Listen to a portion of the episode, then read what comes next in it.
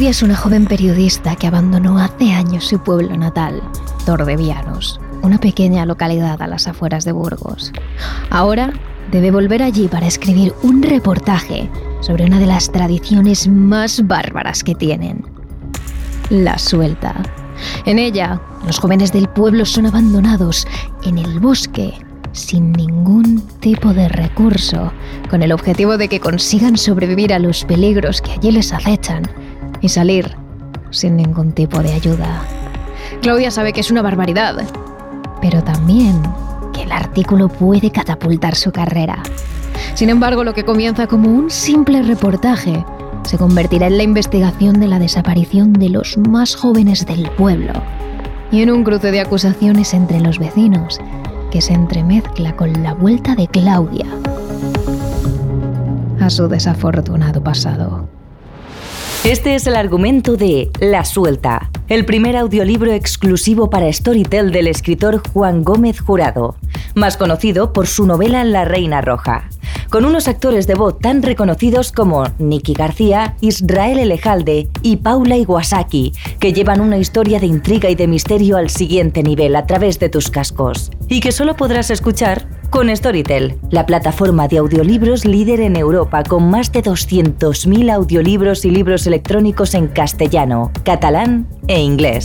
Utiliza el código de terrores nocturnos en Storytel y tendrás acceso completamente gratuito a la plataforma durante 30 días, en los que podrás leer y escuchar un contenido ilimitado. Y luego, si quieres, puedes cancelarlo sin ningún problema ni coste, pero no creemos que lo hagas. Una vez dentro solo tendrás que elegir los géneros que más te gusten y más se adapten a tu día a día y la plataforma te irá recomendando los libros que se convertirán en tus favoritos. Una vez hagas clic, encontrarás historias maravillosas, misteriosas o románticas, narradas por actores de voz profesionales, por personajes famosos o incluso por el propio autor. Y cuando acabes de escuchar o leer un libro, puedes puntuarlos y compartir tu opinión con la comunidad. Ahora con Storytel y el código de terrores nocturnos podrás leer mientras trabajas, mientras limpias o mientras corres. Porque los libros también se escuchan.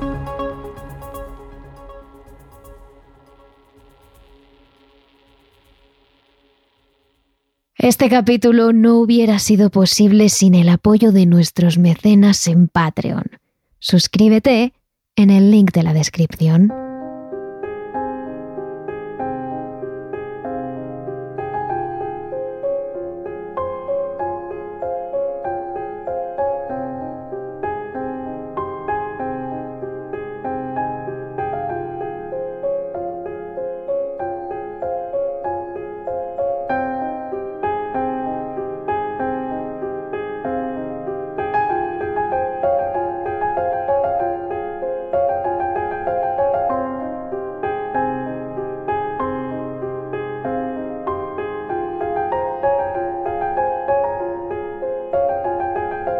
¿Quiénes son realmente las brujas? Son realmente viejas vestidas de negro que van con sus escobas a los aquelarres en medio del bosque. Son hechiceras y hacedoras de pócimas que se alimentan de niños. Son solo curanderas que utilizaban el conocimiento y el poder de las plantas para sanar y que molestaban a la iglesia por ser un modelo de mujer diferente.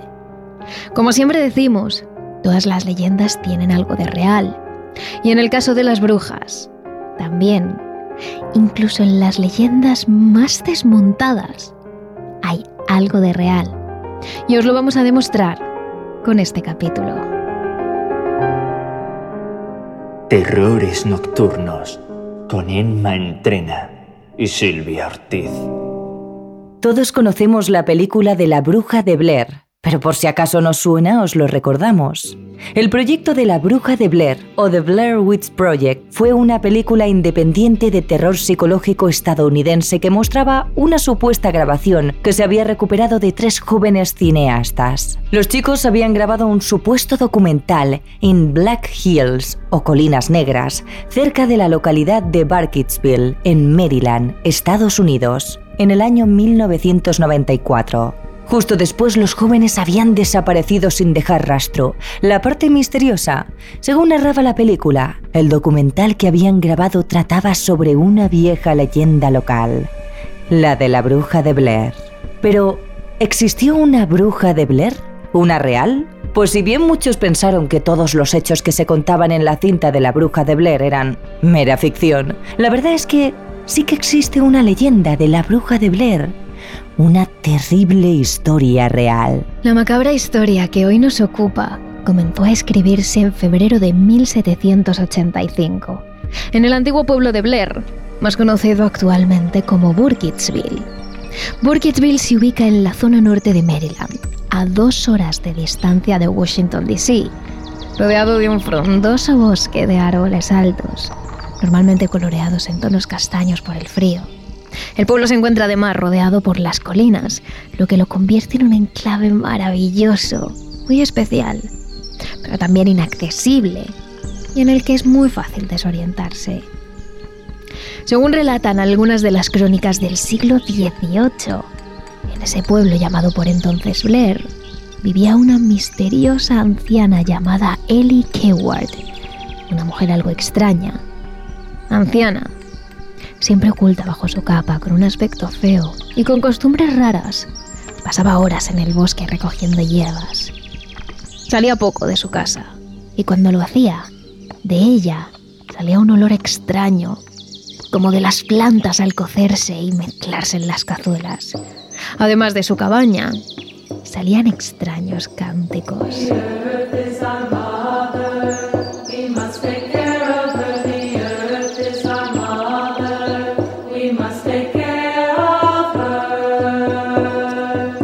Sobre todo se ganó la animadversión de sus vecinos, porque según contaron varios niños del pueblo, se valía de diversos engaños para traerlos hasta su casa.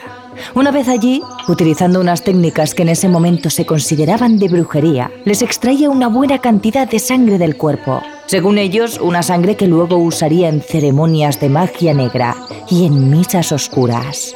Cuando los niños contaron todo lo sucedido a sus padres y les enseñaron las heridas que les había infligido la anciana, los rumores comenzaron a correr como la pólvora por todo el pueblo. Los miembros del pequeño pueblo de Blair acusaban a Ellie Kedworth de brujería.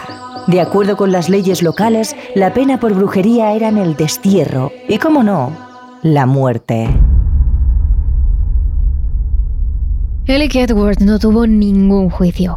Simplemente se le fue impartida la justicia de la época. Una noche los aldeanos fueron a casa de la supuesta bruja, armados con azadas y antorchas y con todos los elementos religiosos que pudieron, y se plantaron delante de la mujer que tanto daño les había hecho a sus hijos. Entre todos, ataron a la bruja a una carretilla sin que pudiera levantarse, moverse o hacer nada por escapar, y la abandonaron a su suerte en medio del profundo bosque de Black Hills, uno de los bosques más cerrados e impenetrables de toda la población. Lo hicieron además en un invierno especialmente duro, en el que el frío cortaba la piel y el viento no paraba de susurrar entre las ramas de los árboles, aunque la nieve no había empezado a caer todavía. Todo el mundo del pueblo dio por hecho que la malévola bruja no podría hacer nada por escapar y habría quedado a merced de las inclemencias del tiempo, acabando por morir de frío o de inanición. Así que poco a poco los habitantes de Blair volvieron a su rutina, en un ambiente de aparente calma, y la normalidad retornó al pueblo.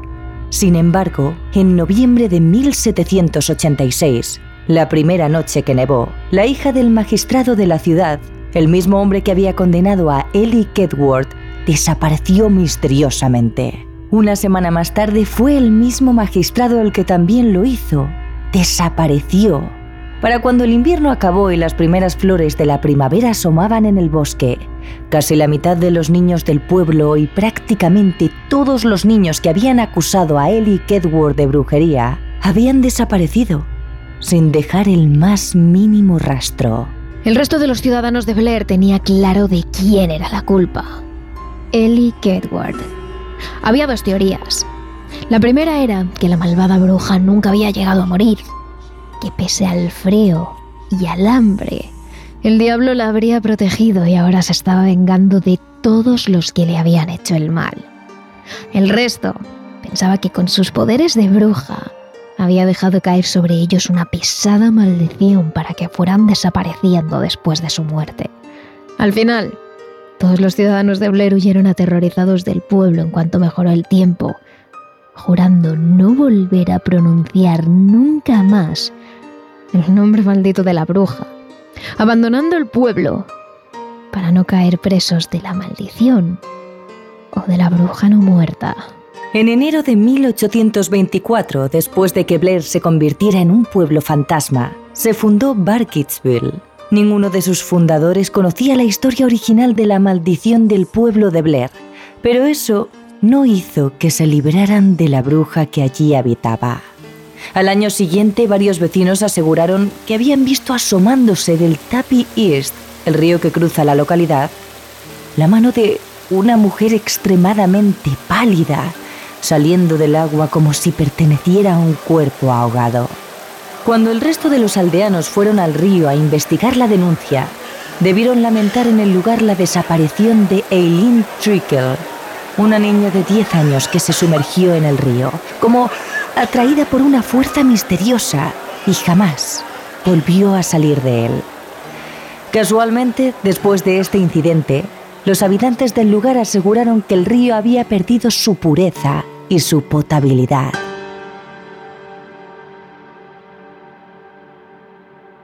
En 1866, 40 años después, la que desapareció en Burkittsville fue una niña de 8 años, por lo que se enviaron varias partidas de rescate en su búsqueda. Si bien la pequeña terminó volviendo a casa por sus propios medios, lo cierto es que una de las partidas de rescate la que buscó a la pequeña en el bosque, no volvió a aparecer. Semanas más tarde, los cuerpos de esos rescatistas fueron encontrando en Coffin Rock, en la roca del ataúd, en el temido bosque de Black Hills. Los cuerpos no solo estaban colocados en forma de pentágono y atados entre sí de pies y manos, sino que también estaban completamente destripados dispuestos en la forma de una especie de asesinato ritual. Todo lo que os acabamos de contar puede fácilmente encontrarse en Internet, con audios, fotos, periódicos, publicaciones y libros de la época, incluso vídeos de los sucesos, pero todo es completa y absolutamente falso.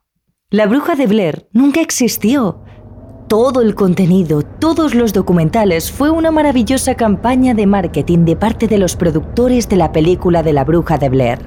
Pero el mito de esta bruja se extendió tanto que a día de hoy muchos continúan creyendo esa historia. Entonces, ¿no hay nada de real en el mito de la bruja de Blair? Pues lo cierto es que sí.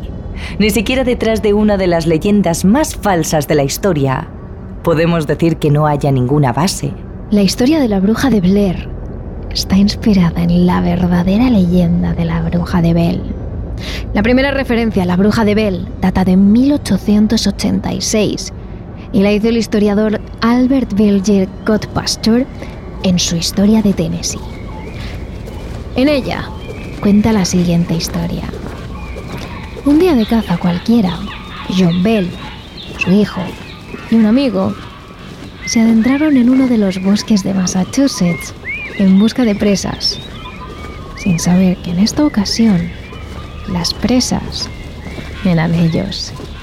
De repente, mientras cazaban con sus armas en alto, acechando a la fauna, una densa niebla comenzó en el bosque, y de entre ella, una figura misteriosa comenzó a moverse rápidamente escondiéndose tras árboles, confundiendo a los atentos cazadores. Poco a poco la criatura amenazadora fue cogiendo forma y acabó por materializarse de entre la neblina. Cuando menos se lo esperaban, los cazadores, que se habían quedado completamente paralizados del miedo, la figura se lanzó violentamente contra John. Este, con el rifle cargado, disparó a la bestia sin dudarlo, pero la criatura se esfumó tan rápido como había aparecido, y con ella, la niebla. A partir de ese día, todo lo que podría ir mal comenzó a ir mal en casa de los Bell. Ese fatídico día, los hombres volvieron a la aldea del bosque, exhaustos, sin apenas creer lo que habían visto sus ojos. Ninguno de ellos quiso hablar del tema. En los tiempos que corrían cualquiera podría ser acusado de brujería, tan solo por contarlo, aunque fuera real. Pero lo cierto es que iba a ser aún más difícil olvidarse de lo que habían visto. Cuando John y su hijo llegaron a su casa, unos ruidos extraños comenzaron a retumbar por las paredes. En cuanto se quedaron en medio del comedor y escucharon atentamente, lo entendieron. Era como si alguien estuviese arañando y golpeando las ventanas. Después, al poco rato, los sonidos llegaron del suelo. El peso de la madera crujía bajo pisadas invisibles, como si alguien o algo estuviera moviéndose por la casa. Y repentinamente un grito llegó de la habitación de la hija de John, Betsy. Una terrorífica presencia había aparecido en su cuarto, aunque el historiador no describe su figura más allá.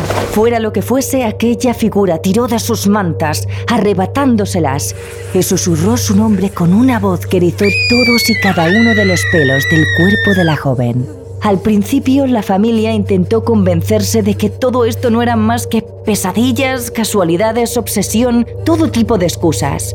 Pero poco a poco, esto comenzó a parecer cada vez más creíble. Apenas habían pasado unas semanas desde el anterior episodio en casa de los Bell. La familia se encontraba plácidamente dormida hasta que un grito rompió la noche. De nuevo, era Betsy. John Bell y su mujer, los padres de la niña, subieron corriendo las escaleras quedándose sin aliento, tan solo iluminados con una vela hasta llegar a la habitación. En cuanto llegaron, se encontraron a su Betsy luchando por su vida, mientras era violentamente arrastrada por el suelo por un ser invisible con una fuerza sobrehumana que le arrancaba el pelo del cuero cabelludo. Sin que sus padres pudieran hacer nada por ella, la pequeña Betsy fue suspendida en el aire por esa bestia y la joven fue abofeteada, golpeada y maltratada mientras su madre, su padre y su hermano observaban con horror lo que ocurría sin poder hacer nada. Observaban con horror lo que ocurría sin poder detener la paliza. El estruendo en la casa era tal que incluso algunos vecinos, amigos de la familia, acabaron acudiendo a la casa contemplando todo lo sucedido. Desde ese momento la familia Bell no dudó que estaban siendo acosados por un espíritu. Pero el resto del pueblo tampoco. Sin duda estaban malditos. Y todos sabían por quién. La ya muerta bruja del pueblo, Kate Betts. Betts había sido vecina de los Bell. Todos en el pueblo sabían que era una mujer excéntrica y la mayoría la consideraba una bruja. Apenas salía de casa, de ella se oían rezos extraños, iba siempre de negro, cubierta, y parecía estar susurrando algo continuamente. Además era famosa en el pueblo por sus pócimas y ungüentos. Aún así, John Bell y Kate Betts fueron más que vecinos, llegaron a ser socios debido a la cercanía de sus tierras. Aunque desgraciadamente el negocio agrícola en el que se asociaron salió mal y Kate siempre pensó que John la había traicionado, le había engañado y arruinado su negocio por su propio beneficio. A causa de eso, una mañana Kate, con su capa negra y su cesta de alimentos del mercado, se dirigió a casa de los Bell. Y allí, delante de una decena de testigos, Kate maldijo a John y a toda su familia, asegurando que nunca jamás volverían a vivir tranquilos, que su salud empeoraría, que su familia comenzaría a tener problemas y que finalmente John moriría.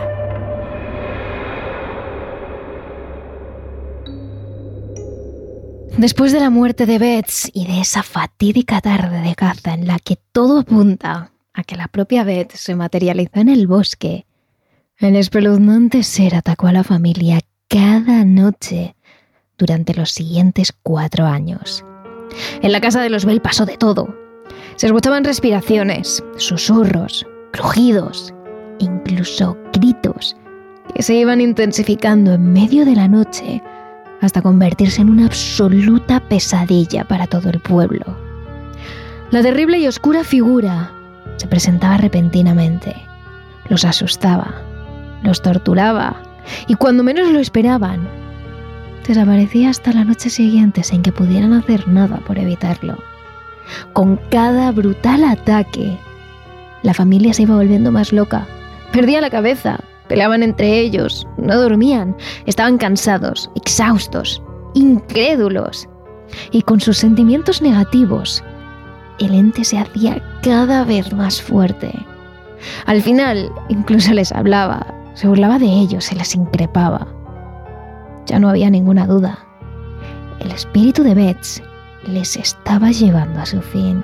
Las noticias del maleficio de los Bell corrieron por todo el estado. Con tantos testigos era inevitable y al final los rumores se difundieron hasta que un conocido de la familia y un futuro presidente de Estados Unidos, el general Andrew Jackson, oyó hablar de los espantosos hechos que ocurrían en la casa de los Bell y decidió acudir allí acompañado por un equipo de hombres de confianza para intentar expulsar el ente. Pero el ente dio la talla y agredió violentamente a Jackson y a sus hombres hasta que estos se marcharon presos del terror.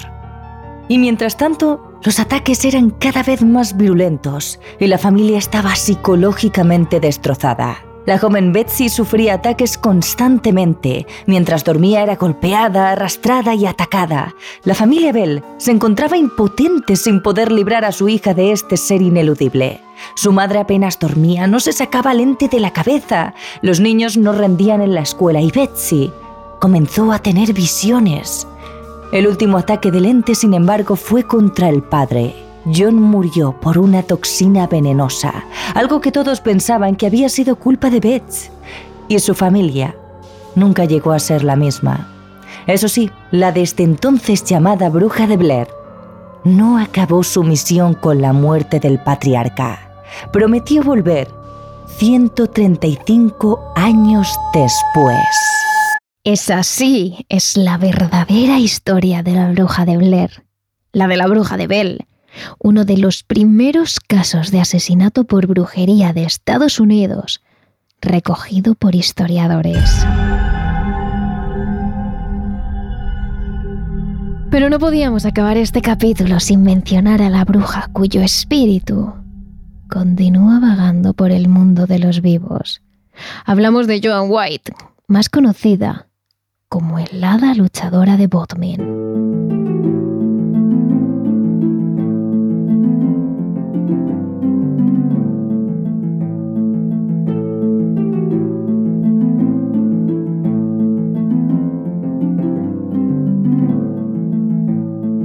Nació en el 1775, en un pequeño pueblo llamado Bodmin, en Cornualles, Reino Unido. Desde muy pequeña, la joven White llamó la atención de todo el pueblo, no solo por sus rasgos, una chica de pelo oscuro y rizado, pero con unos ojos tan claros que parecían de cristal, sino también por sus poderes. Se decía que tenía el don de la clarividencia. Con solo mirarte fijamente a los ojos, Podía intuir cosas sobre el pasado o el futuro de las personas, incluso problemas actuales que éstas no habían desvelado a nadie. En un principio la joven pensó que era algo normal. Cuando era niña, desconocía que esto era un don y hablaba sin saber, comentando en alto las cosas que veía y sentía del resto de sus compañeros.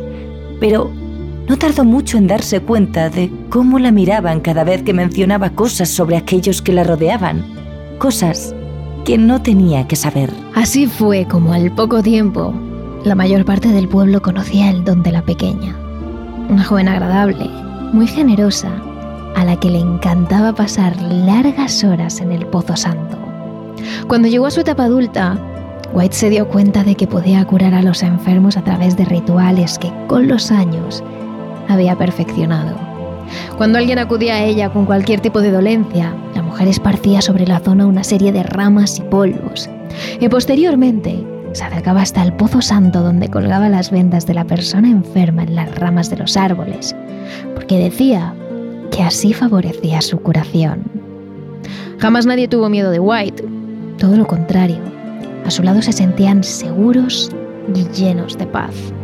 La bruja nunca tuvo palabras malas para nadie, y siempre se entregó a su pueblo hasta que, pasada la treintena, tuvo una infección en la boca que cambió su forma de ser por completo. El dolor de dientes era tan intenso que convirtió a la bruja en alguien antisocial, encerrada en sus cosas. Con el tiempo la mujer se volvió cada vez más agresiva, odiaba a la gente, al mundo, a todos. La situación llegó hasta tal punto que acabó siendo encarcelada tras golpear a varios de sus vecinos en medio de una calorada discusión. Y fue precisamente en la cárcel, a la edad de 38 años, cuando falleció.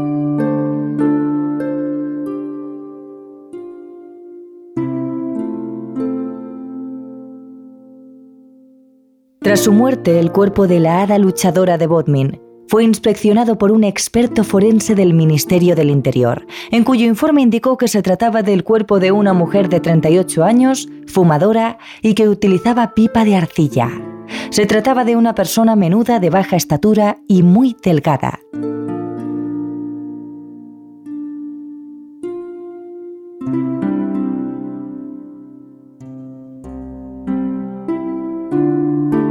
Pero lo cierto es que esta historia no termina aquí. El cuerpo de la bruja fue disecado y puesto en un ataúd, pero no sepultado. De hecho, sus restos se llevaron a un museo cercano donde sigue expuesta en la actualidad. Los primeros años tras su muerte, no hubo noticias de White más allá de los recuerdos de los vecinos. Pero pasado un tiempo, empezaron a correr rumores que asustaron a más de un aldeano. Todo empezó cuando una persona paseando bajo la luz de la luna, comenzó a escuchar ruidos procedentes del museo, como si alguien estuviera alrededor del edificio, escondido entre la oscuridad. Asustado el hombre se asomó, temeroso, por uno de los lados de la pared del edificio. Y ahí es cuando vio claramente una figura de alguien de baja estatura Petrificado, el aldeano apenas podía pestañear. Fue ahí cuando la figura avanzó hacia él y la intensa luz de la luna iluminó los cristalinos ojos de la mujer. Era ella. Era John White, el luchadora de Bodmin.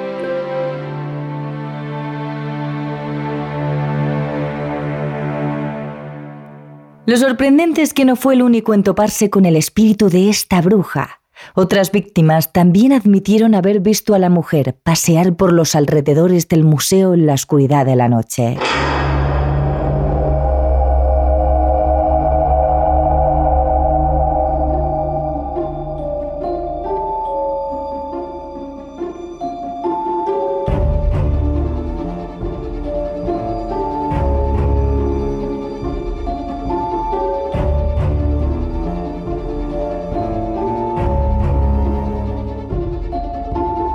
Tenemos una última historia, la historia de Elena Bonham, una bruja que dedicó toda su vida a la espiritualidad, que aún a día de hoy sigue siendo estudiada y aplicada por algunos. Pero sin embargo os contaremos toda su vida en nuestro capítulo de Patreon Así que no dudéis en haceros mecenas para tener más contenido. Y tampoco os olvidéis de seguirnos a través de nuestras redes sociales. Somos arroba terrores nocturnos barra baja TRN en Instagram y TikTok, arroba terroresn en Twitter y en YouTube estamos bajo el nombre de Terrores Nocturnos. Terrores Nocturnos, realizado por David Fernández Marcos.